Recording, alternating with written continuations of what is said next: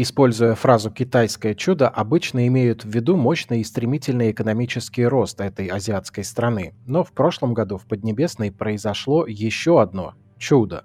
Сначала давайте вспомним, что еще в 80-х мир привык к тому, что Китай – это страна-миллиардер по числу жителей. 30 лет назад специалисты-демографы ждали достижения отметки в полтора миллиарда уже к середине нулевых. А в самих нулевых казался истинным афоризм о том, что продвинутые учат английский, а умные – китайский.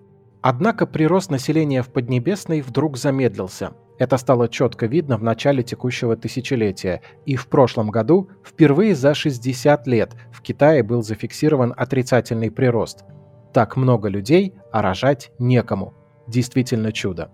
Как страна растеряла темпы роста населения, к чему это ее приведет, кто может воспользоваться этой бедой и где в мире похожая ситуация. Бриф разбирался с этим, а еще с тем, как повсеместное старение населения грозит сделать из Земли самый большой дом престарелых во Вселенной. Бриф Спешл Амбиции Китая на мировой арене давно известны и понятны. Сейчас это не деревенская страна с отсталой медициной и бездорожьем. Это вторая экономика мира. И очень эффективная, учитывая то, на какой территории приходится умещать огромный человеческий ресурс и не менее впечатляющую промышленную сеть. Казалось бы, какие проблемы могут быть у китайцев, которые с 1978 года увеличили свою экономику в 90 раз? Ну что они, с рождаемостью не справятся? выходит, не справились, и виной всему как раз вмешательство в частную жизнь граждан. В 70-х Компартия Китая начала проводить политику ограничения рождаемости. Вы наверняка слышали о ней. Она выражалась в лозунге «одна семья, один ребенок». Нельзя было рожать несколько детей, если это не была изначально беременность двойней или тройней. За раз хоть пять, но на этом все – в публицистике описываются случаи принудительных абортов и стерилизации нарушителей. В некоторых провинциях за второго ребенка штрафовали суммой до 8 средних годовых доходов по конкретному региону. Опасаясь штрафов, люди и сами были вынуждены скрывать пополнение в семье. Нередки были случаи, когда от новорожденных избавлялись. По сей день в Китае находят стариков, которые впервые в жизни, пройдя томографическое исследование, узнают, что в их черепе есть иголки – Костная ткань младенца в первые дни слаба, и таким образом бедняки много десятилетий назад пытались незаметно умертвлять младенцев, вводя в их родничок иглы. Да, были льготы для некоторых категорий, вроде малочисленных народов, и в деревнях можно было рожать второго, если первой на свет появилась девочка. В стране были нужны мужчины. Сами понимаете, сельский труд, индустриализация, требовались строители и выносливые полевые рабочие. Но все эти послабления погоды не делали.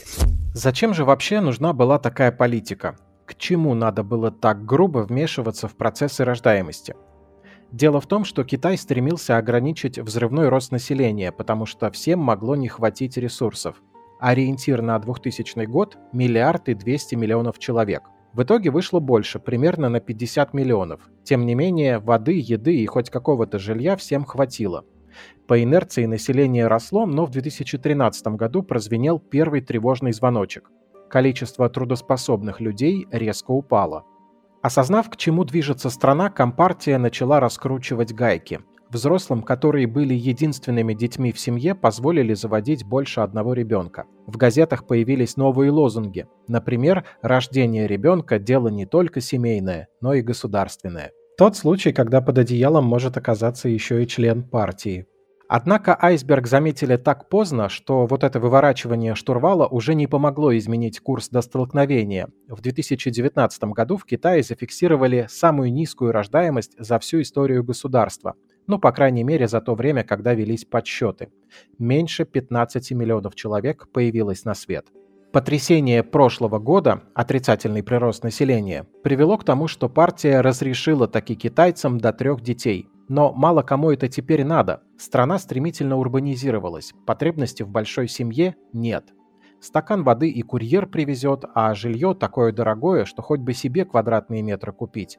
Не у каждого хватает отваги взваливать на себя ответственность еще за нескольких человек. И это лишь верхушка айсберга. Особенности китайской экономики, работа вахтовым методом, проблемы экологии, в конце концов, и обилие старого доброго стресса. Иногда просто здоровье не позволяет женщине забеременеть, а бесплодных мужчин стало больше в разы. Китайцы снизили минимальный возраст вступления в брак и установили месячную задержку от подачи заявления на развод до самой процедуры, но свадеб стало только меньше, а разводов больше.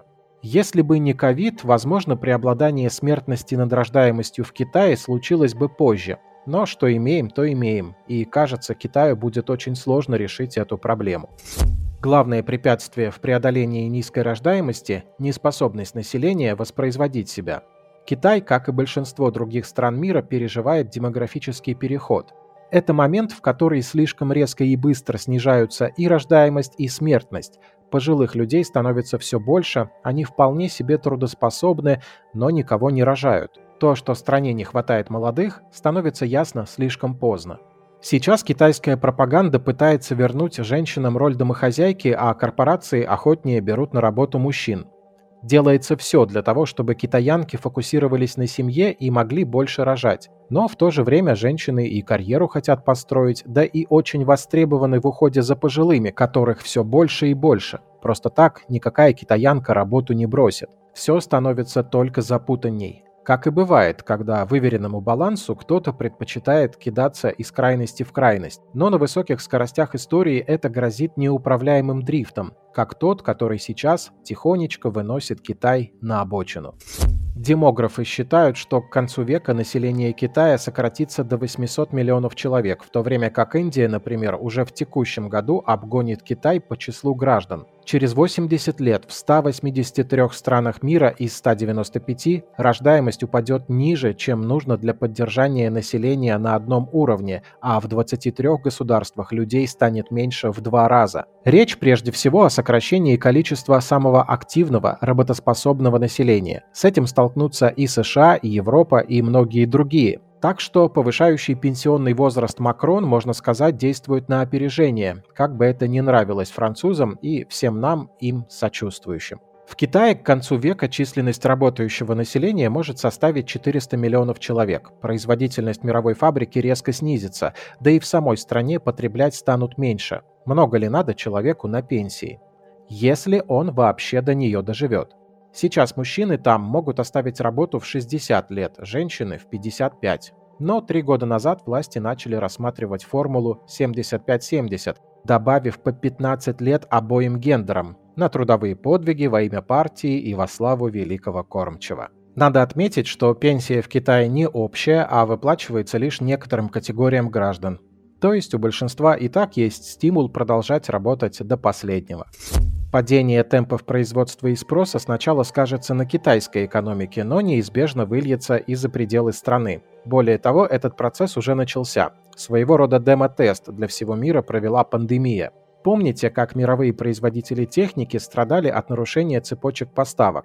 А как многие из нас ждали посылок с AliExpress? Умножьте этот хаос на 10, не ошибетесь. Обособленно можно рассмотреть те сектора, которые зависят от постоянного роста населения. Например, строительный. В Китае до недавних пор строили даже не кварталами, а городами, а теперь около 70 миллионов квартир никем не занято, и этот тренд только разгоняется. Подобная трагедия настигла и страну восходящего солнца. В Японии сейчас как раз разворачивается третий акт демографической драмы. Пьеса разыграна та же самая, что и в Китае, с незначительными отличиями. Сначала Япония очень быстро восстановилась после Второй мировой, поднялось качество жизни, наладилось здравоохранение. Япония стала известна как край долгожителей. Количество людей показывало, что все хорошо, а на возрастной состав смотрели мало. Молодые стали заводить семьи реже и позже, а потом наступила точка невозврата – Огромное количество стариков стало непомерной нагрузкой на финансовую систему страны. Параллельно с этим 30 лет экономических неурядиц, рецессий и дефляции привели к ослаблению экономик всего азиатского региона. Во многом это последствия событий 1985 года, когда было подписано соглашение Плаза Аккорд. В нем участвовали США, Япония, Германия, Франция и Великобритания. По задумке должны были девальвировать доллар. У каждой страны была своя задача. Японии надлежало повысить процентные ставки. Но не все участники соглашения выполнили свои обещания, и курс иены вырос слишком резко. Японские компании стали неконкурентоспособными на мировом рынке. Экономика страны восходящего солнца пошатнулась, а сейчас она и вовсе не растет. В такой обстановке мало кто думает о том, чтобы завести наследников. Демографы утверждают, что через 7 лет треть японцев будет старше 65, а пятая часть старше 75 лет. При этом, в отличие от Китая, японцы не торопятся менять образ мыслей граждан. Например, ради спокойствия взрослых до сих пор стараются не делать много парков и детских садов, ведь это постоянно плачущие дети. У японцев возникает сильное чувство вины, если их ребенок своим криком доставляет дискомфорт окружающим. Родителей таких детей частенько награждают осуждающими взглядами. Девушки нередко должны публично извиняться за то, что забеременели раньше положенного срока и вынуждены уйти в декрет не по согласованному с директором плану. Но что-то и делается. Например, стали благосклоннее к иммигрантам. Работать же кому-то надо. Хотя раньше чужаков практически не пускали. А 7 лет назад запустили проект, который призван изменить отношение к плачу ребенка. Начали с того, что сначала отменили негласный запрет на детские крики в общественных местах. Культура самурайской сдержанности – ничто. Демографический голод – все. Проблемы одних стран, таких как Япония и Китай, конечно, на руку другим. И если демографический переход угрожает двум названным азиатским государствам – Европе, США, Южной Корее, то Индия пока выигрывает – Учитывая ее давний территориальный спор с Китаем, не исключено, что в будущем на границе двух государств-миллиардеров может возникнуть немаленькое обострение. И все же замедление экономик и затухание промышленности в одних странах станет шансом для более молодых и здоровых экономик. Это значит, что ничто не вечно под луной, и даже мировые лидеры в разных сферах продолжат меняться в ближайшие десятилетия. Ученые говорят, что справиться с демографическим переходом, страдающим от него странам, помогли бы инновации. Увеличение эффективности труда может компенсировать сокращение населения. Зачем два рабочих там, где достаточно одного, и тот может быть пожилым? Если мир пойдет этим путем, институт пенсии, кажется, останется в прошлом. Либо мы будем работать до смерти, либо на право отдыха в старости придется зарабатывать всю жизнь, инвестируя сейчас, чтобы потом на доходы от вложений покупать себе беззаботное время. Прямо как в одноименном фильме с Джастином Тимберлейком. Слушайте бриф на всех стриминговых площадках. Сергей Чернов специально для InvestFuture.